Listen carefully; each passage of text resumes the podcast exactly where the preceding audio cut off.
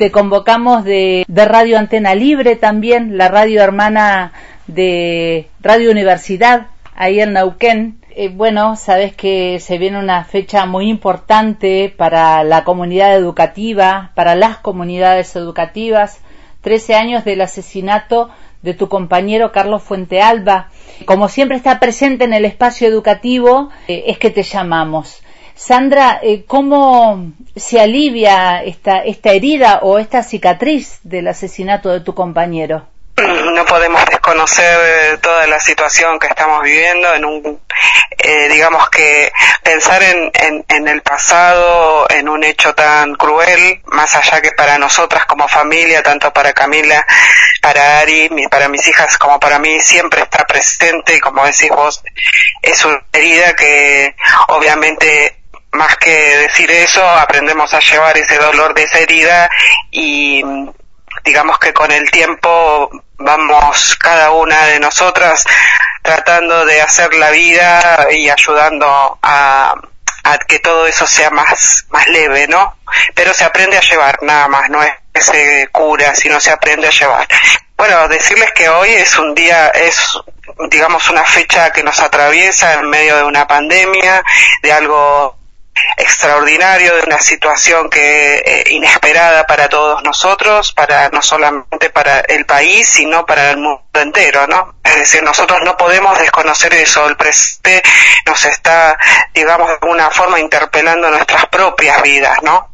Y en esto, el recordar a Carlos en su brutal asesinato, obviamente para nosotras es eh, bastante complejo, eh, más que nada que Sandra hoy no puede darle el abrazo que quisiera darle principalmente a sus dos hijas, ¿no? Es decir, acá ahora está esta situación donde uno revaloriza todas las familias, ¿no? Cada uno en su casa, revalorizando lo que es justamente los, los lazos afectivos. Yo siempre he necesitado de ese abrazo, no solamente de mis hijas, sino de la cantidad de compañeros que en las marchas de durante todos estos 13 años me han abrazado físicamente para sostener esta lucha por justicia completa por Carlos Fuente Alba, ¿no?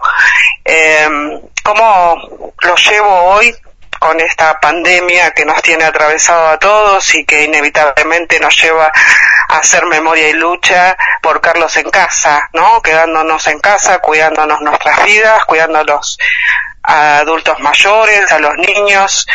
Eh, nos atraviesa pensando en Carlos de una forma bastante que yo no lo hice nunca, pero de esta, a partir de esta situación nos genera recordar a Carlos en qué situación estaría hoy si estuviera al lado nuestro, ¿no? ¿Qué estaría haciendo? Yo creo y que inevitablemente tenemos que hablar de este Carlos, que fue primero el guardapolvo de técnico químico y después de maestro. Carlos era terriblemente científico y terriblemente, eh, eh, digamos, muy cuidador de, la vida. Yo lo definiría hoy como el, alquimista de la vida, ¿no? En algún momento su hermano lo definió por su inmensa solidaridad y, y, la, y eh, el, el, químico de la vida, y yo hoy digo que es todo eso, ¿no? Mezclado. No me cabe duda que hoy Carlos estaría, sería muy difícil tenerlo en casa, me imagino eso yo, porque era difícil ante una situación tan estrepitosa que Carlos no estuviera acompañando a los más desprotegidos, ¿no? Es decir, que yo me lo imagino que estaría con muchos de los compañeros que están hoy en las organizaciones sociales o, sindicales, que están preparando las bolsas para llevar a los barrios o porque cada cada comunidad educativa pueda acercarse y buscar esa, esos víveres que necesitan inevitablemente para eh, solventar o llevar este momento adelante, ¿no? Eh, yo sé que estaría en ese lugar, probablemente estaría preparando también alcohol en gel para llevarle a todo el mundo, eh, no me cabe duda por todo lo que lo hemos definido como un maestro sumamente solidario, que estaría preocupado también por las relaciones dentro de la casa de sus alumnos, ¿no? Eh, la preocupación esa de poder llevarle los conocimientos o los conceptos más importantes para el contenido, digamos, para, para poder eh, llevar esta situación en lo virtual, pero también me imagino que lo estaría haciendo de forma escrita para que lo pudieran buscar tal vez por la escuela, eh, sabiendo, conociendo que muchos de sus alumnos por ahí no tenían. Esa es la imagen que tenemos hoy de Carlos, que lo creo que lo hacemos vivir en todos esos eh, compañeros y compañeras que están luchando a codo uno con otro para, para que toda la gente pueda eh, salir de esta situación, ¿no? Ese es Carlos, ese era Carlos. Y ese va a seguir siendo siempre para todos nosotros, Carlos. Era un ser así, que aparte él, no solamente se anotó para estudiar carreras de magisterio, sino él quería ser también eh, ayudante en el laboratorio, en el hospital, le interesaba mucho la salud, y en ese sentido, bueno, siempre ese, esa actitud de servicio de Carlos, de servir a, la comunidad y de luchar mucho, ¿no? Nosotros también siempre estuvimos sosteniendo las banderas del hospital público, de la salud pública, porque para nosotros sabíamos que es es los lugares fundamentales para sobrellevar las situaciones de los más eh, desprotegidos, ¿no? de esta gran desigualdad y lo importante que es eh, la salud y la higiene y, y, las cuestiones básicas para las personas. Así que bueno, eso es recordarlo a Carlos. Hoy Ariana está empezando a estudiar una carrera fina a su papá, que es bioquímica, allá en Buenos Aires, estoy lejos de ella ah. y la extraño y quiero abrazarla.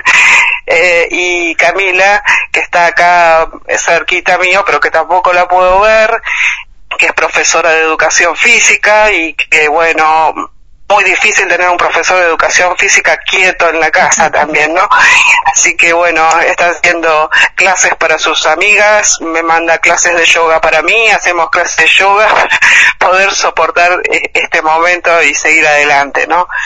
Yo creo que hoy esto es muy fuerte para todos nosotros, es muy, interpela la vida. Yo por eso creo que todos los compañeros sepan que yo sé que están sintiendo este 4 de abril eh, un pedido fuerte de exigencia de justicia completa por Carlos. Yo sé la cantidad de gente de todo el país que ha acompañado durante todos estos años a esta causa y que no ha podido digerir la impunidad con la que querían seguir adelante con esta causa. Para nosotros fue muy importante el 2008 con la condena de Darío Poblete al autor material.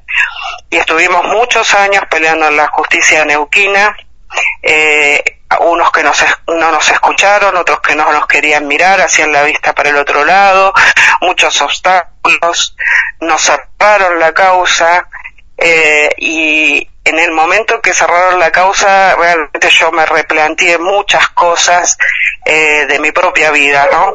Es decir, la situación en la que yo vine luchando durante muchos años como única querellante y las cosas que sostuve pero tuve gente a mi alrededor que por suerte, incluida mis hijas, principalmente mis hijas, que me dijeron que había que dar un paso más grande.